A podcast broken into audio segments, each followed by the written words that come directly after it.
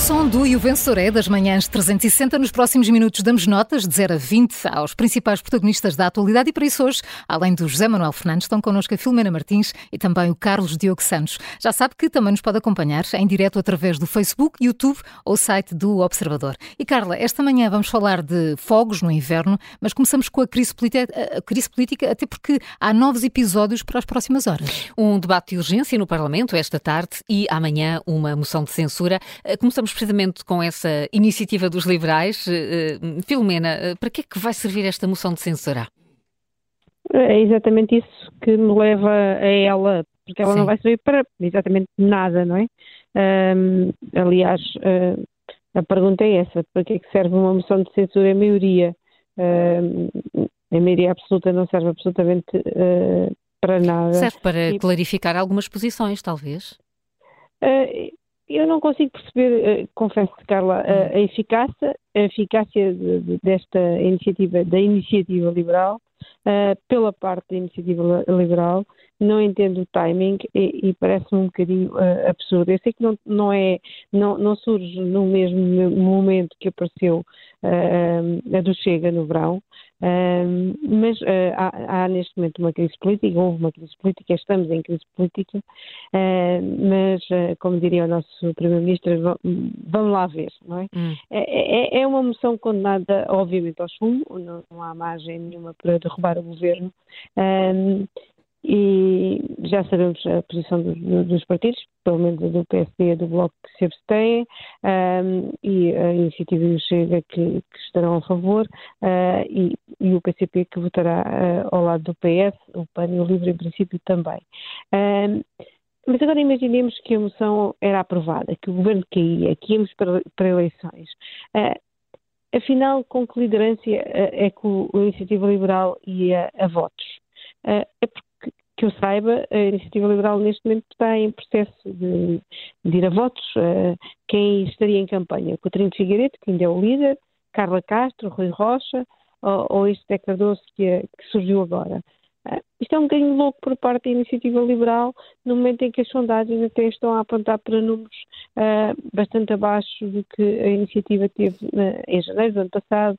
a iniciativa sonhava ser um bocadinho o Cidadãos, que chegou a ser a terceira força política em Espanha, e, e pode tornar-se, no meio desta confusão em que está, no Cidadãos que desapareceu do mapa político espanhol, entretanto. Uh, e por isso, no meu entender, nada disto faz sentido. Hum. É, Parece-me ser só aquela história de quase do recreio de querer ser a primeira, ser primeiros, primeiros, não é? Que nós dizíamos.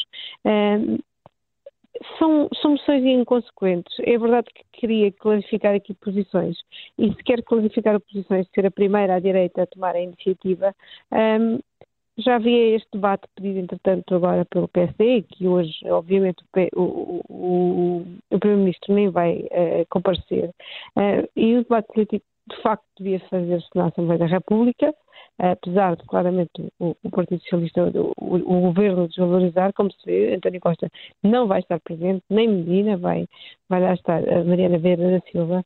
Uh, Costa claramente devia prestar uh, contas, obviamente, ainda não falou sobre a TAP, ao contrário do que disse naquela conferência de imprensa com que nos adormeceu durante uma hora, quando anunciou novos ministros, uh, mas este desgaste far-se-á muito mais como, por exemplo, eu acho, com a comissão de inquérito proposta pelo Bloco à TAP, Sim. que incomodará uh, muito mais uh, e incomodará até Medina, o novo protegido de Costa, até porque uh, neste momento, obviamente, não pode cair mais nenhum ministro, valha-nos Deus, do que com esta moção de censura que eu acho que nem Costa fará ao, ao Primeiro-Ministro. Então, a tua nota vai para a Iniciativa Liberal, Filomena?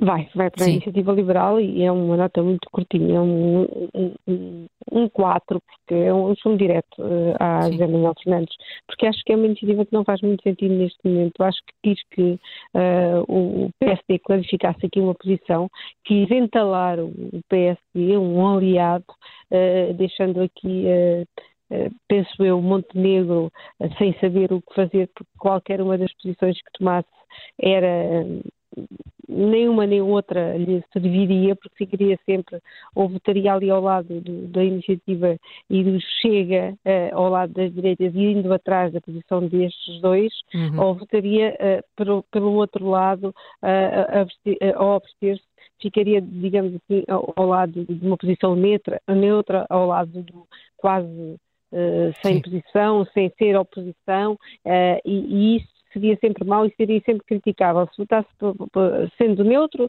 terá críticas de Costa, obviamente. Votando ao lado de, de, das outras direitas, terá críticas de Costa.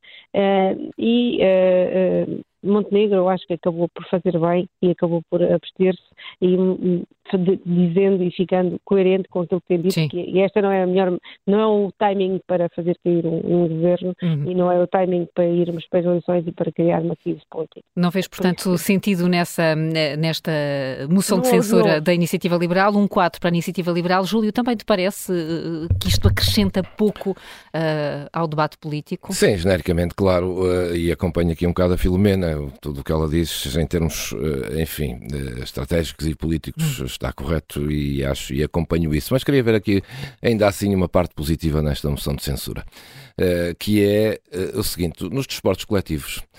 Uh, as equipas, quando estão instaladas, os adeptos manifestam-se e, e, e, e, fazem a equipa acordar e, protestam e criticam e às vezes até ameaçam os jogadores e o técnico e tal. E às vezes é o próprio treinador dentro da equipa que vê que a equipa está instalada com bons resultados, imagina, e, e provoca uma crise dentro da equipa para acordar a equipa. Hum.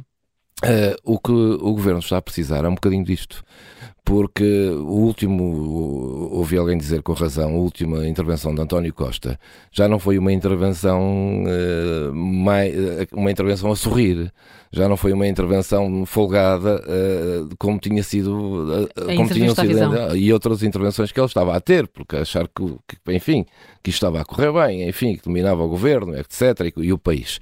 Já foi mais preocupante. E esta moção de censura Uh, apesar de, enfim, não trazer nada de novo e se calhar não, ter, não, não vai ter efeitos práticos nenhums, uh, vai pelo menos dar um ar mais grave à situação que, que se está a viver, porque uh, eu, eu, percebo, Luís Montenegro faz bem, o governo merece oposição às suas políticas, mas deve governar, não ter um pretexto para fugir às suas responsabilidades o, o, o, país olha para isto e diz assim: pois uh, vai ter que ser o PS a governar porque não há outra alternativa. Ninguém quer ir para lá. E se houver agora, daqui a um mês, outra crise de ministros, outros mais um e mais dois saiam, o que é que muda daqui a um mês em relação ao que se está a dizer agora? Nada, então pode haver outra crise e continua o governo na mesma porque não pode fugir à responsabilidade. Portanto, há aqui um sinal que. Portanto, há aqui um sinal que, eh, tirando os debates que são na Assembleia, há uma moção de censura que uh, vai dar um ar mais grave à situação, vai dizer ao governo, acordar o governo. É preciso também que o governo acorde um bocadinho, é preciso que Costa acorde um bocadinho, é preciso que, que ouçam estas coisas para tomarem conta do hum. país e governarem bem, que o país precisa também, é óbvio.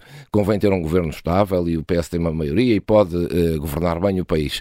É que ser alertado para isso e acho que esta moção de censura, nesse aspecto, pode ser um ponto positivo, porque às vezes é preciso isto acontecer para realmente as pessoas perceberem que o momento é grave e, se é grave, merece que se tenha responsabilidade e se tomem medidas graves, porque senão o que as pessoas olham é para, para a oposição e dizem, pois, isto está mal, mudou não há nada ministro, nada, mas não há Só nada falta a fazer. A nota. Só falta a Portanto, notas. eu vou, apesar de tudo, vou dobrar a nota da, Demorar, um... não, vou dar, vou dar um 10 à Iniciativa um Liberal, 10. porque acho que, apesar de tudo, é uma iniciativa que uh, pode, que, que, são necessárias às vezes nestes momentos. Às vezes é preciso agitar. Para agitar. O que é certo é que. Agitar as águas. Agitar, o que é certo é que, sim, António Costa amanhã vai ter de estar no Parlamento para defender o, o governo nesta moção de censura, mas hoje não vai estar. Paulo.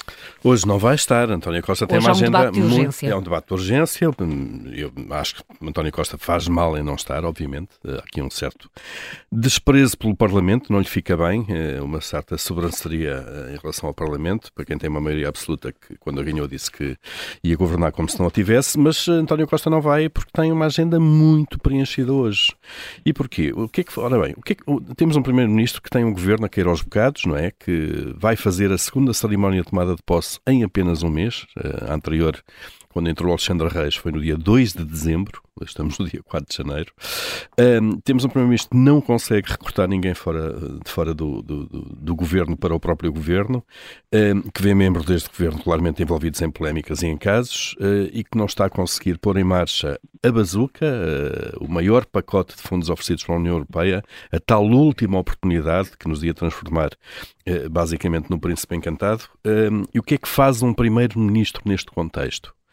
Marca uma turnê pelo país, marca um roadshow pelo país para dizer que está tudo bem.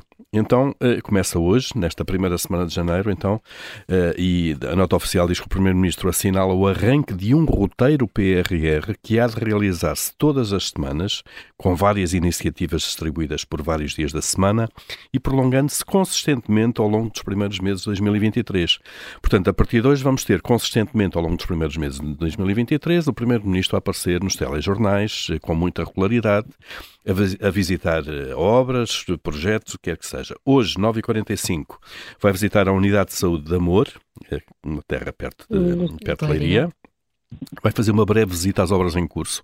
Eu sempre achei que os nossos governantes e políticos, de uma forma genérica, tinham eh, mesmo jeito para fiscais de obras, porque eles vão muito fiscalizar as obras, não é? Uh, e espero que já agora estejam lá e que saibam, que vejam se as coisas estão a ser bem feitas ou não.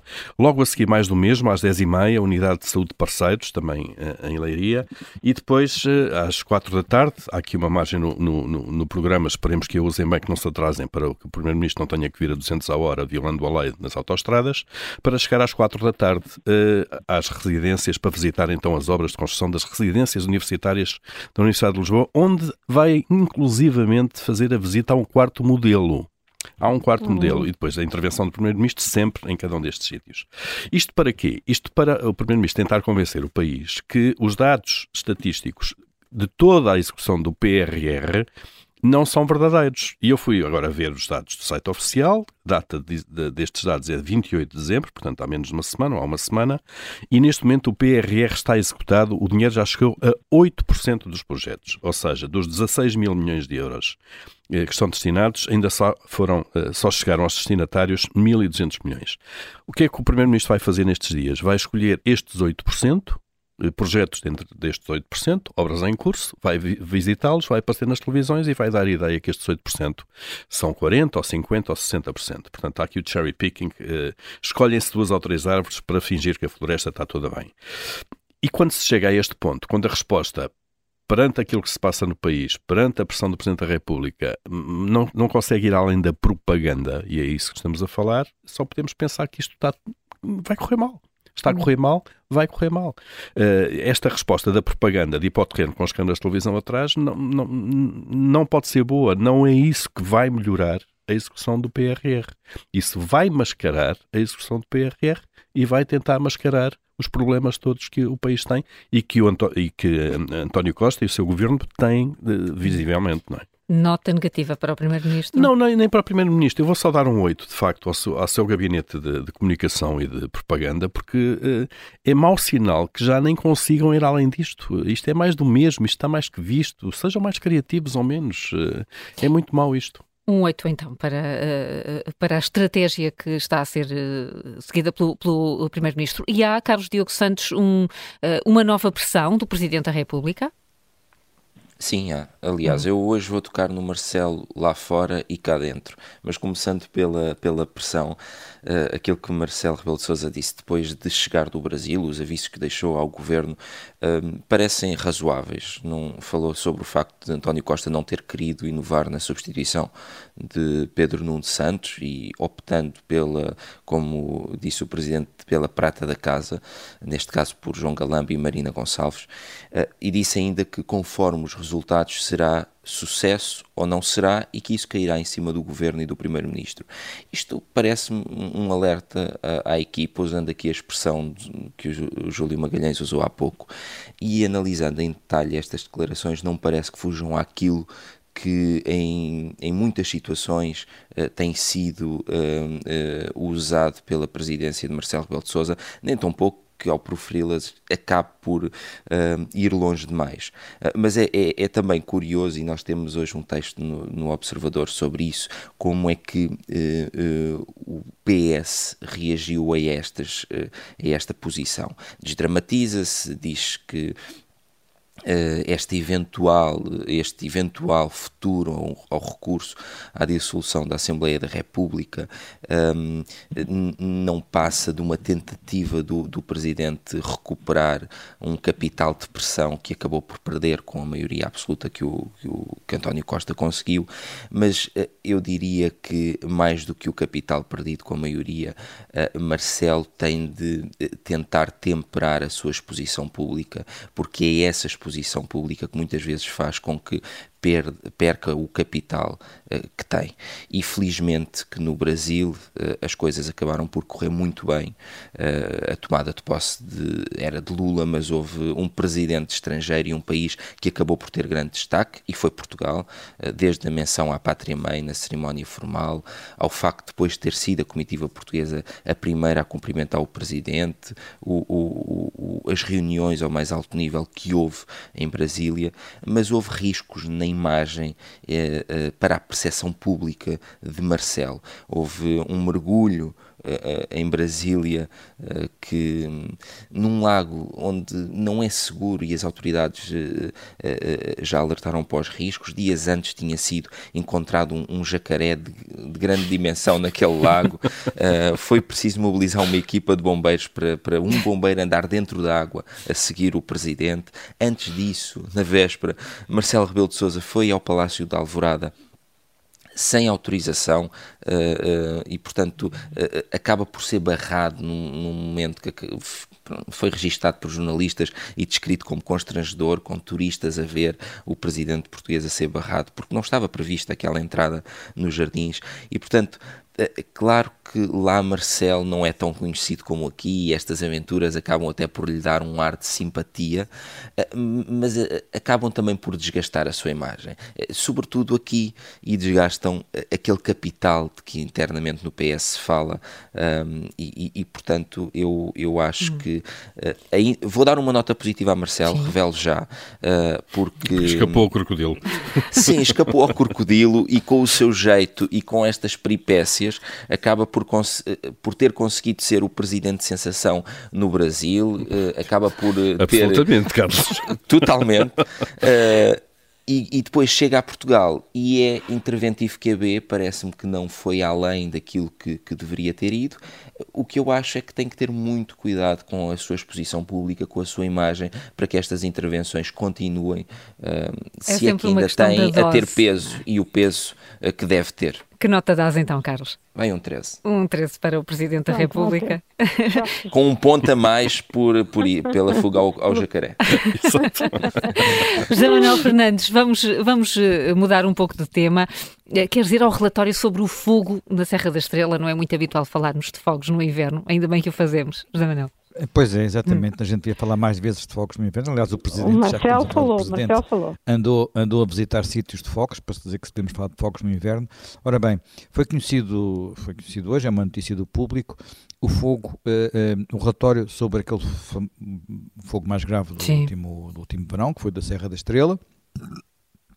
E o, e o relatório tem uh, várias coisas, por exemplo, excesso de meios no período onde as possibilidades de combater uh, o, o, incêndio não, quase não existiam, uh, a, a, rede estrutural de prevenção, portanto, os chamados, digamos, aqueles aceiros, as faixas de, sem combustível de 150 metros de largura não funcionaram, etc, etc, etc.